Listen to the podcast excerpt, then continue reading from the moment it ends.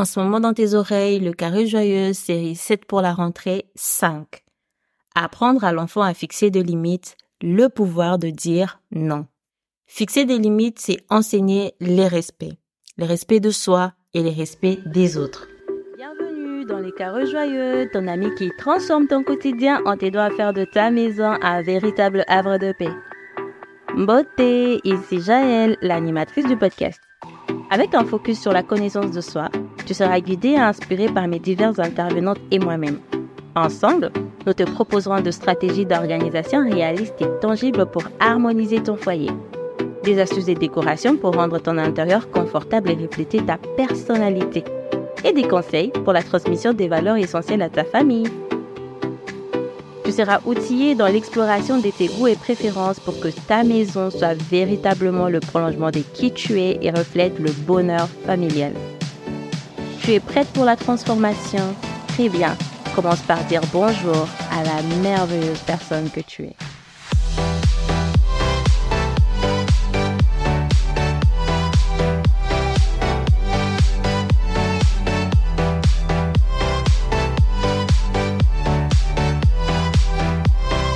Personne est ailleurs. Rendez-vous en fin d'épisode pour découvrir ce que cela signifie. J'ai lu le commentaire des Jojo Marron laissé sur Apple Podcast qui dit Je suis impatiente de découvrir les autres épisodes. Écoute Jojo Marron, moi aussi je suis impatiente de découvrir les autres épisodes. merci pour ton commentaire, merci pour ton impatience. J'ose croire que tu seras servi. Bienvenue au cinquième jour de notre série spéciale Rentrée. Aujourd'hui, parlons de comment apprendre aux enfants à fixer des limites. Connaître ses limites, c'est aussi connaître sa valeur. Et dans un monde où tout va si vite, voire très très vite, il est essentiel que nos enfants sachent quand et comment dire non. Pourquoi les limites sont importantes? Les limites sont essentielles pour le bien-être émotionnel et physique de l'enfant. Elles lui apprennent à se respecter et à respecter les autres. Dire non est crucial. Il faudra que ton enfant sache qu'il a le droit de dire non.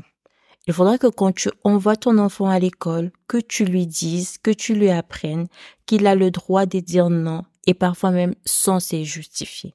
Non à un ami, non à un enseignant, non à un adulte. Quand l'enfant se rend compte que ce qu'on lui dit, ce qui s'est fait, ce qu'on lui propose n'est pas aligné avec ce que tu lui apprends, avec ce qui est correct pour lui, il a le droit de dire non. Ce n'est pas impoli de dire non. Il faudrait que tu le fasses comprendre à ton enfant. Beaucoup d'enfants vont à l'école et il se passe bon nombre de choses à l'école et le parent se retrouve juste dépourvu quand les pires est arrivé. Moi, je t'invite à prendre le temps à vraiment dire à ton enfant qu'il a les droits de dire non et aussi de, de, de mentionner de verbaliser quelles sont les choses auxquelles il doit dire non. Et justement, ces choses auxquelles ton enfant doit dire non fait partie de ces non négociables. Autre chose, faudra que tu apprennes à ton enfant à revendiquer ses droits. L'encourager à parler en cas d'injustice. Il n'a pas à tout porter sur lui. Cela renforcera son sens d'intégrité et sa confiance en lui-même. Mais, très important pour ce qui est de revendiquer ses droits en cas d'injustice, assure-toi de transmettre à ton enfant le fait de toujours demander ce qui s'est passé, ce qui a entraîné ce que lui considère comme injustice avant de revendiquer ce droit. Par exemple, j'ai souvent parlé avec des enfants qui me disent euh, oui, il y avait ça à la cantine, X a eu et moi je n'ai pas eu. Ou euh, il y avait ci, il y avait ça, mais moi je n'ai pas obtenu. Moi j'ai dit mais est-ce que tu as demandé pourquoi toi tu n'avais pas obtenu? Ben non, je n'ai pas demandé, mais c'était injuste de, de, de la part de la personne et tout. Et j'ai dit, il faut toujours demander. Pourquoi? Il sait peu que cette personne ait un régime spécial, un régime que toute l'école n'a pas, mais qu'elle a ces régimes-là. Et pour cette raison, on lui donne un plat spécial que les autres n'ont pas eu. Ou il sait peu que le plat soit fini, parce qu'on le sait, la cantine est commande en grande quantité, mais quand c'est fini, c'est fini. Demande d'abord avant de considérer vraiment que c'est une injustice. D'abord, tu constates que c'est une injustice. Mais avant d'affirmer que c'est une injustice, demande. Qu'est-ce qui s'est passé? Pourquoi les choses se sont passées de cette manière-là? Si dans la réponse, tu, l'injustice se confirme, en ce moment-là, tu revendiques. Mais si dans la réponse, l'injustice ne se confirme pas, on va juste te dire, OK, d'accord, j'aurais bien voulu avoir moi aussi, mais bon, une prochaine fois. Et ça, faudrait que tu l'apprennes à ton enfant. Autre chose qu'il faudrait que tu apprennes à ton enfant avant même de lui envoyer à l'école, c'est de lui dire que partager c'est bien, mais parfois, le partage a ses limites. Le partage est une valeur importante, mais c'est aussi important d'apprendre à ton enfant qu'on n'est pas partagé est également acceptable. Évite à ton enfant la case sacrifice à l'excès. Exemple, dans la cour de la récréation, il y a un jeu auquel il veut jouer, il y a une activité à laquelle il veut participer. Sauf que avant lui, il y avait quelqu'un d'autre. Ton enfant attend des minutes, 5 à 10 minutes avant d'accéder au jeu. Et puis le moment où ton enfant accède au jeu, une personne vient 30 secondes qui veut le même jeu. Tu dois dire à ton enfant qu'il a le droit de jouer. Ce n'est pas égoïste de jouer quand il a attendu longtemps dans la cour de récréation pour accéder à ces jeux-là, pour accéder à cette activité-là. C'est pas parce que quelqu'un d'autre veut qu'il doit partager. Il joue son temps et quand il aura fini, il laissera la place. Et si l'autre n'a pas le temps, l'autre jouera une prochaine fois. Ce n'est pas grave, il n'y a pas de culpabilité à ça. Il ne doit pas toujours laisser ce qui lui revient de droit aux autres, surtout si derrière, il ressent un pincement de cœur. Autre chose aussi, il faudra que tu apprennes à ton enfant à s'éloigner pour se préserver. Apprends-lui qu'il est acceptable de s'éloigner d'une situation ou d'une personne qui ne respecte pas ses limites. Je vais donner un exemple. Ma petite sœur m'a invité très récemment à un jeu euh, sur euh, les téléphones. le jeu s'appelle Monopoly Go. C'est un jeu qui, enfin, c'est les Monopoly classiques, mais joué sur les téléphones, avec les principes du Monopoly on attaque les bâtiments des autres, on vient piocher dans, dans les coffres des autres, pour pas dire le mot, on vient piocher dans les coffres des autres et tout ça. Et c'est vraiment euh, interactif, c'est très bien et tout ça. Il y a un système où il faudra rajouter des amis. J'ai comme ça rajouté des amis parce que pour ouvrir la caisse de la communauté, je dois avoir pas mal d'amis. J'ai rajouté des amis aléatoirement.